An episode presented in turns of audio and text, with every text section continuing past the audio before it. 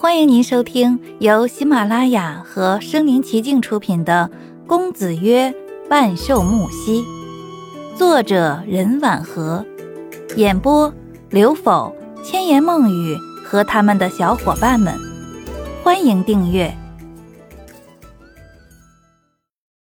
第四十九章，经过一天的调养，感觉身体有了点力气。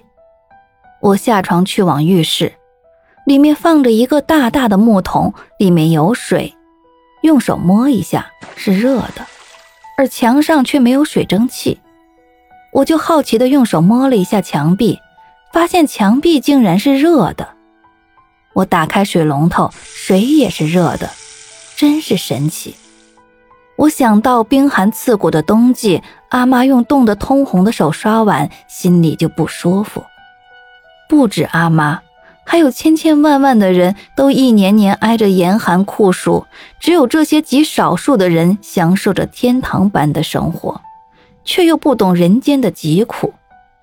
我的脑海中再次出现南姨的眼睛，血洞就像深渊，再也见不到光明，伴随一生的疼痛。我趴在水池边难受。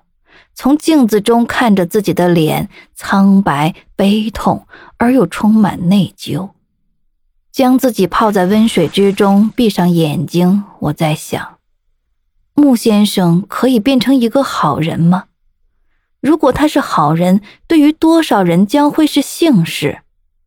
我靠在木桶边，想起早上他扶我靠在他的怀里喂我吃药，那是最为动人柔软的一面。他的心也是有一丝良善的吧。洗过澡，我从衣柜中挑了件白色睡衣，大小也正好合适。我又看了其他衣服，都是女孩的，心想：穆先生这偌大的别墅空荡荡的，除了脸熟的家仆和司机，也没有见过其他人，怎么会有女人的东西呢？还有上一次。他带我去乐天会参加宴会，给我穿的长裙也挺漂亮的，可惜了，那裙子还在警署，没有被放出来。穿好衣服，我推门走了出去，脚上穿着棉拖鞋，走在柔软的地毯上，一点声音都没有。长长的走廊两边是闭着的门，我在心里惊叹：他家的屋子真多。就在这时，身后忽然吹来一阵风。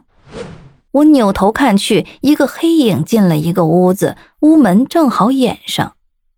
我看着那门，记得刚才好像是紧闭着的，难道是木西先生进去了？可是刚才走过这一路没见人。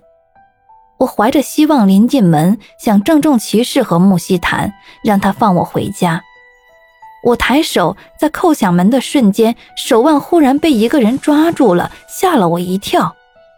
我抬头看着站在身后的木西，惊讶道：“啊，穆先生。”木西对我严肃地说：“回去。”我舒了口气，不过一想这不对，如果进那个屋子的不是穆先生，那他又是谁？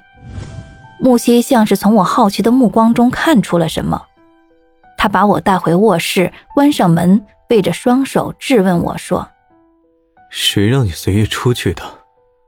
他的口吻就像个大人在责怪小孩我对木西说：“我是去找你的。”他面露月色，语气也变了，轻佻的问：“想我了？”我摇摇头，他微蹙眉头，又点点头。他的眼神变幻莫测，估计是摸不透我的心思。不过这一会儿我头脑混乱得很，为了让他放了我，我得学会奉承他。但又担心，万一触动他哪根神经，我又被他钳着不放，就麻烦了。木西走过来，修长手指抬起我的下巴，我慌忙后退。他一只手抓住我的肩膀，我动弹不得。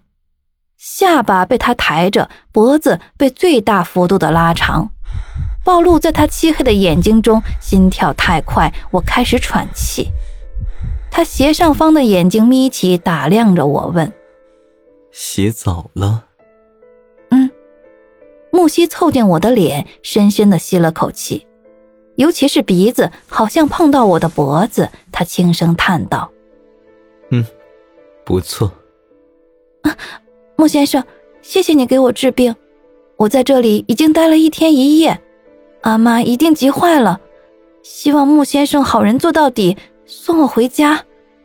木西忽然睁开沉醉的眼睛，他松开了我，直起身来，冷傲地看着我说：“明天上午我约了人到家里做客，你作陪。”在木西转身准备离开时，我急忙问他：“你是不打算让我走了吗？”他停下步子，转身看着我说：“是的。”见我表情比哭还难堪，他勾起嘴角。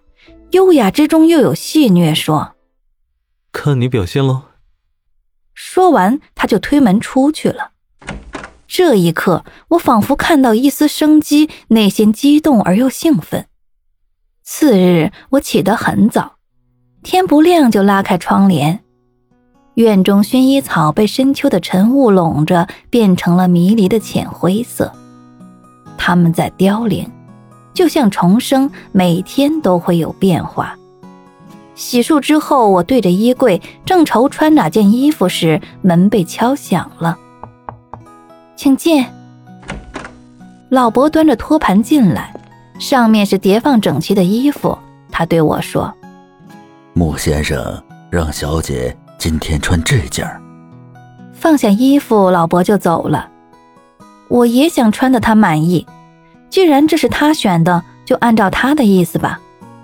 我拿起衣服，发现是一件旗袍，黑色丝绒，上面绣着精致的梅花，还有珍珠。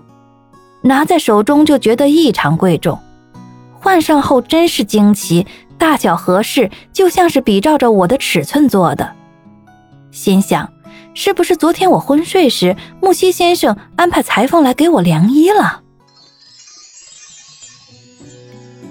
本集播讲完毕，欢迎点赞收藏，写评论，还有红包可以领哦。